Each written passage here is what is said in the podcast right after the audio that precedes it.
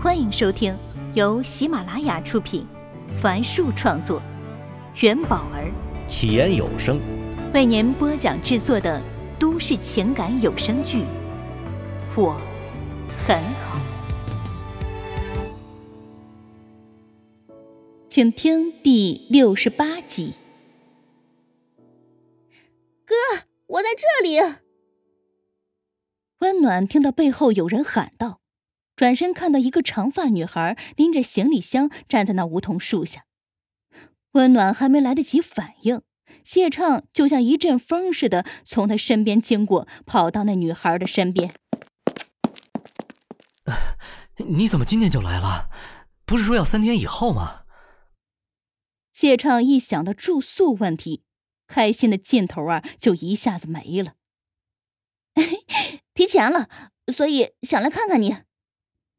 妹妹没有发现他哥的变化，笑着说道：“温暖本不想打扰他们好好说话，可刚往前迈出一步，就听见谢畅他妹妹说：‘你要上班的是吧？哎，把钥匙给我吧，我一个人就可以去你住的地方。’”他看到谢畅一脸为难、欲言又止的模样，好似考场上被发现作弊的学生，茫然不知所措。妹妹并不知道哥的住宿情况，哥又不想让妹妹知道他的窘迫。你哥说啊，让你住我家。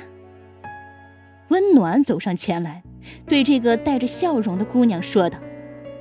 谢畅吃惊的看着温暖，温暖拉住了谢畅妹妹的手，柔和的说道：“你哥啊，他最近很忙，可能没时间来照顾你，所以让你住我那里。”谢谢姐姐，我叫谢淑薇。谢淑薇大方的说：“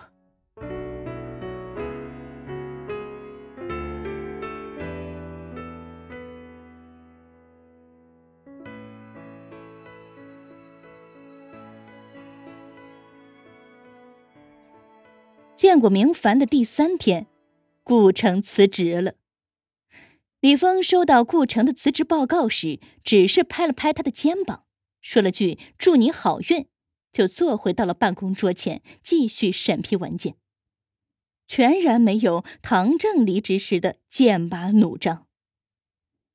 顾城走出主任办公室时，才发现自己原先准备的一大段话都没有用武之地。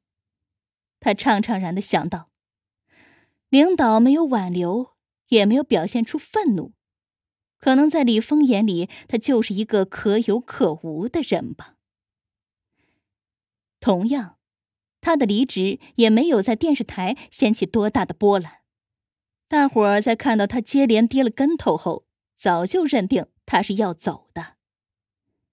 至于温暖，作为一个实习生，走的更是悄然无声。同事们顶多会在吃饭时随口问一句：“哎，那个漂亮的实习生呢？我好久没见她了。”只有谢畅心中难掩失落。他安慰自己，这便是最好的结局。何况妹妹还住在温暖家，又不会真的见不到了。他努力压制着内心的失落。按规定。离职有一个月的工作交接期，但李峰却对办公室说：“为了让顾城更好的投入新工作，最好这几天就把手续办完。”结果五天后，顾城就不是电视台员工了。为此，电视台甚至传出了顾城是被开除的谣言。不过，顾城并不在意，他现在所有的心思都扑在了孤单都市人上面。明凡的动作很快，没几天功夫就搞定了办公场所、工商、税务等七七八八的事情。顾城和温暖则负责搭建团队。不过，江城毕竟不像北京、上海那样有着那么多现成的影视人才，再加上他们还是新公司，所以无论是委托熟人介绍，还是发布网上招聘信息，应聘者寥寥无几。为数不多的应聘者里，有几个人从简历上看非常优秀。等他们欢天喜地的安排面试时，却发现那些人连最基本的电视制作流程都不懂。无奈，两个人就跑到江城各大学里去碰碰运气，看看能不能找到有天赋又愿意从事综艺制作的学生。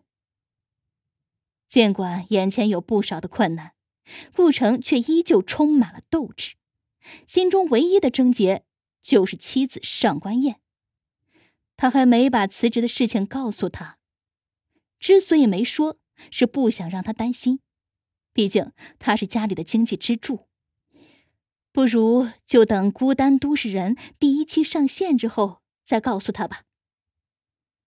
和明凡商讨过后，无论是打到他卡上的工资额，还是作息时间，都与当初在电视台工作时一样，多余的部分以年终奖的形式打入。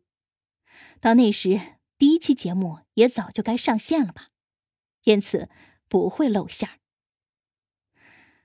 我一定会成功的。顾城暗暗的祈祷。哎，对了，就在刚刚，他还收到了一个好消息：明凡已经通过个人关系，把《孤单都市人》方案交给了一家全国知名的视频公司，对方啊很感兴趣。顾城觉得一下子离成功更近了，他冲动的拿出手机想要告诉妻子，但马上就忍住了。嗯，还不是时候。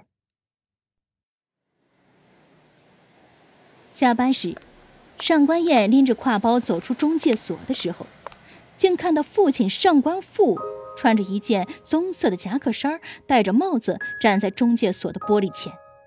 仔细看着贴在上面的房源信息，嘴里还念念有声：“爸。”上官燕犹豫了下，还是决定打声招呼：“你怎么在这里？”上官富回头，哦了一声，那神情里一点意外都没有，好似早就知道女儿在这里上班。我下班了。先回去了。说完，上官燕就匆匆的从父亲身边经过。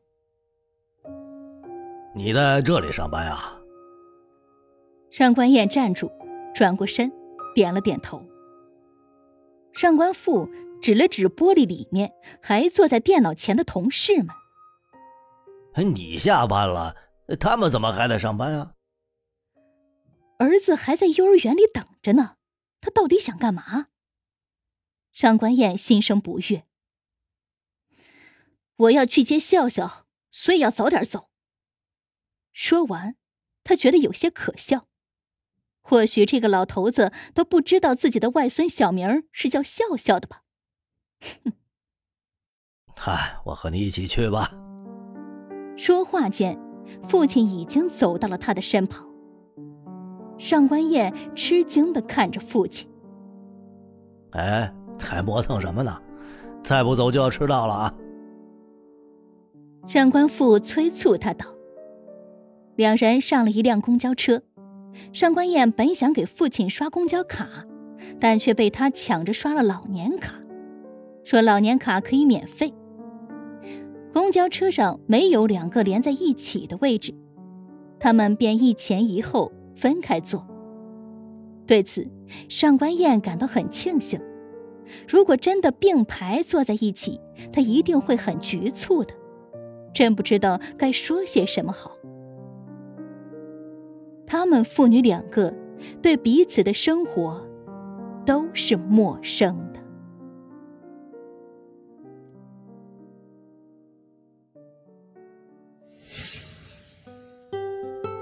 本集已为您播讲完毕，感谢收听。喜欢请订阅，分享给更多的朋友。下集再见。